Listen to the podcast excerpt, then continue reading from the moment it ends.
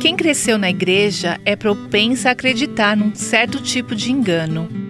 É a mentira que diz: meu pecado não é tão ruim assim. Eu gastei demais de novo esse mês. Sei lá, acho que eu nasci para fazer compras.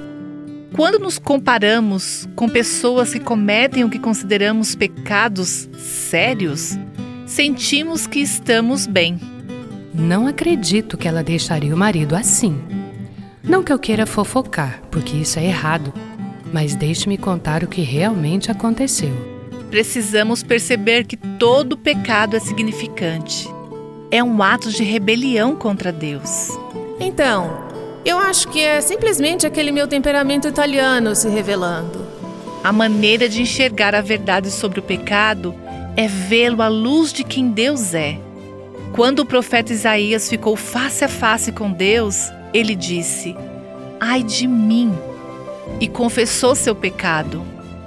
Por que você não pede para Deus sondar o seu coração hoje? Peça a Ele para lhe revelar a verdade do seu coração à luz da sua santidade. Você ouviu Buscando a Deus com a Viva Nossos Corações.